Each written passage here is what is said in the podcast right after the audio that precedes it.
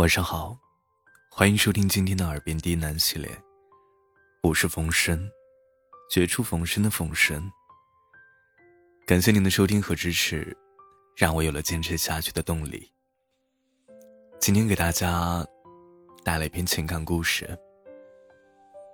等待今生开始的苍老。我背着小莹。走在午夜空旷的大街上，他的黑发被风撩动，不时打在我的脸上。那一夜，我背了他两个小时，最后，居然在我的背上睡着了。这个场景，我不时的回忆，因为从那之后。我就失去了他的踪迹。小英总是很依恋我，不知道背过他多少次。第一次背他，倒不是因为他的依恋，而是因为他晕倒了。那是一次十公里越野赛，小英一副弱不禁风的样子，却执意报名参加。几个朋友都组织不了，也就由他去了。开始的时候，他还一副志在必得的样子，可跑到一半，他就晕倒了。我也就充当了人力车夫，着急忙活的把他背到医院。从此，他似乎赖上了我，只要一有机会，就让我背着。对于这样一个软妹子，我也是很乐意背的。也曾经对他表白过几次，可都被他拒绝了。他说：“他心里感觉要等一个人。”我感觉日了狗，就这样沦为备胎了吗？日子不平不淡的过着，很快就毕业，各奔东西。我们也是时断时续的联系着。看他社交软件上的状态，一会儿在西藏，一会儿在探寻人生。真不知道他要干什么。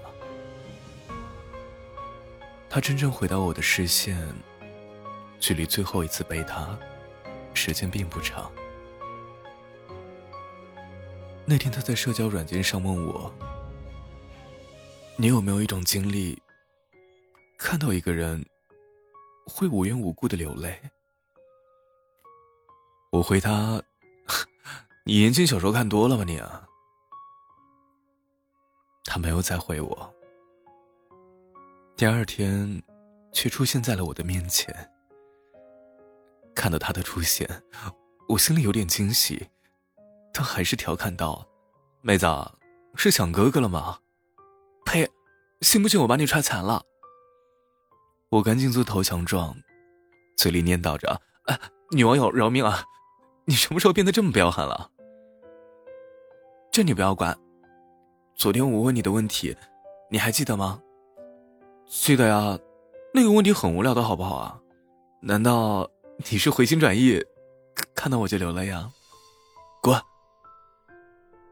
骂完我，他把一张照片拍在我面前。照片似乎是在公交车上偷拍的，显眼的位置。是一个年轻男人。最醒目的特点是脸颊上有一块类似鱼的胎记。我心里当然有点醋意，不耐烦的说：“你不会这么重口吧？”哎呀，你怎么总是这么爱胡思乱想？那你让一个喜欢你的男人看另一个男人的照片，是几个意思啊？小英先是没有回答，把我问到沙发上。然后搬出一个凳子，坐到我的对面。不是你想的那样。我根本不认识他。只是有一天等公交车，我看到了他。突然心像被一拳击中，整个人都变得很悲伤，然后就止不住流了眼泪。也许他就是我向你提起过要等的那个人。可我并不认识他。只是那种感觉特别强烈。于是我跟着他上了同一辆公交车，偷偷拍下了这张照片。你怎么突然变得神经兮兮啊？我记得你以前不这样的呀。我摸了一下他的额头，不烫。小英并没有推开我的手，只是静静的看着我。我们都沉默着，房间里只有钟表的声音在滴滴答答。我首先开口：“这些年你都干嘛了？一会儿这儿，一会儿那儿的，寻找答案。”我没有说话，等待他继续讲下去。其实，从很小的时候，我就经常做一个梦，或者说是一个系列的梦。很多人梦醒了，也就忘了，而我却能清晰的记起。有时候，我会梦到一个人在窗前读书，常常有个年轻男子出现在窗前。送我一只蝈蝈，或者一盒胭脂，我欢喜的很。他看到我高兴，也是满脸的兴奋。有时候，我会梦到一个人站在残垣断壁的巷头，似乎是在等一个人的归来。类似的梦有很多，我就是不明白为什么。所以，我跑到西藏。去探寻他们说的转世。我跑到贵州，去寻访媒体报道的再生人，可我一直找不到答案。直到遇到照片里的那个男孩，我想知道答案的心更强烈了。我回来见你，也是想让你帮我找到答案，了却这件心上事。也许我会放下心中那个等待的念想。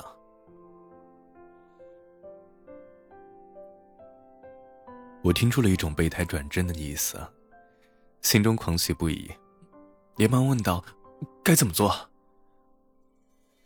我曾经去做过催眠，可是没有效果。你有没有听过过阴？就是去找死去的人问话，我自己不敢去做。你能陪我吗？听起来就很恐怖的样子啊！再说，这种东西你也能信啊？我想尝试一下，就当断了我的念想吧。做了之后，我要好好生活。我从来不相信生命有轮回，人生有转世。可小莹的经历，动摇了我的世界观。过阴我不知道怎么具体操作，可确实还原出了小莹可能的前世。小莹前世的名字叫银月，生活在康熙年间的鲁地。他的父亲是一位乡下私塾先生，但是很明显比较开明，让银月从小念书。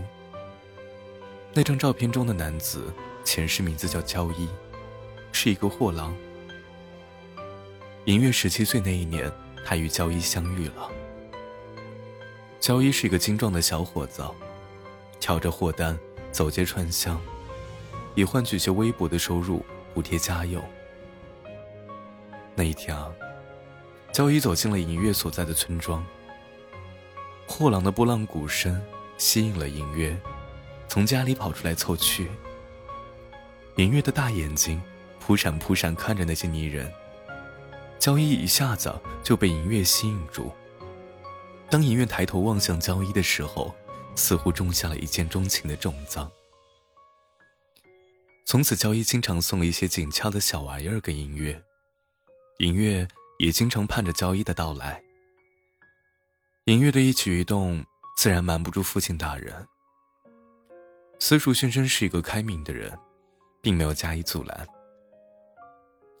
若是私塾先生稍微告诫一下银月，应该不会有后来的悲剧发生。那个时候，鲁地并不太平，鱼鳞军盛行。所谓的鱼鳞军，只是些乡下浪子打着支持反清复明的旗号掠夺财物的土匪罢了。官军顾不上这些小股的土匪，乡民只能自发组织民团互保，这当然让榆林军的掠夺造成了影响。而货郎这种走街串巷的人，自然是熟知地理民情，因此，货郎被榆林军抓走了当向导。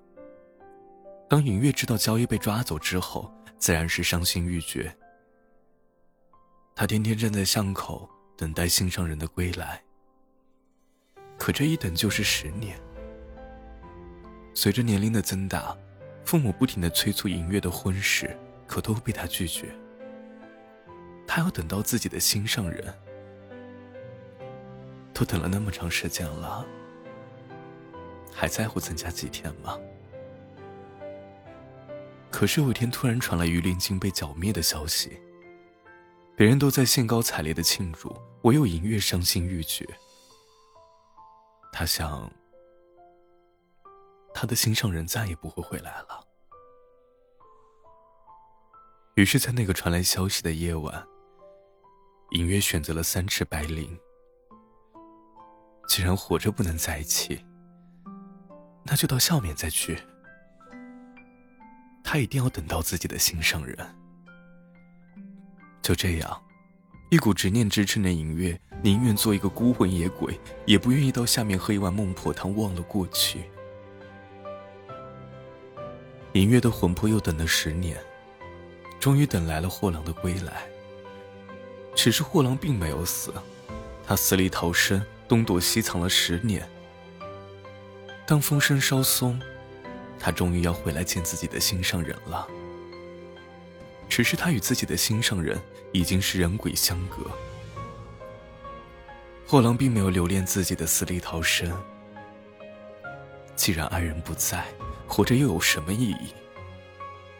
他做出了与银月一样的选择，只是在临死前，把银月送他的玉佩紧紧贴在脸颊，来是要以此相认。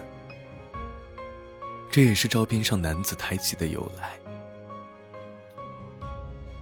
魂归一处，终于有相聚的可能。因历念二人的感情专注，令其投胎的同时，可能由于银月执念过于强烈，今世多多少少留有前世的记忆。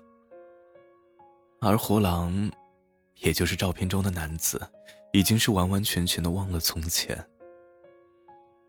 银月听完过瘾者的讲述，泣不成声。在回来的路上，他问我：“我是应该继续前世，还是应该活在今生？”我无法回答。毕竟多年的纠葛，怎么能一句话就让过往烟消云散？也就是那一夜，小英说：“哥哥，再背我。”我背着小英在空空荡荡的街道上游荡了两个小时，直到他睡着。第二天，我就再也联系不上小英。不知道他这一次消失要有多久。为一个人等待那么久，是那个人的幸，还是这个人的不幸？也许我们的苍老，就是始于无休止的等待。我们等时机，等一个人，等一辆公车，生命就在这些等待中慢慢消失。问题是，我们能够等来我们需要的吗？也许不必过于执念，可谁又能做到？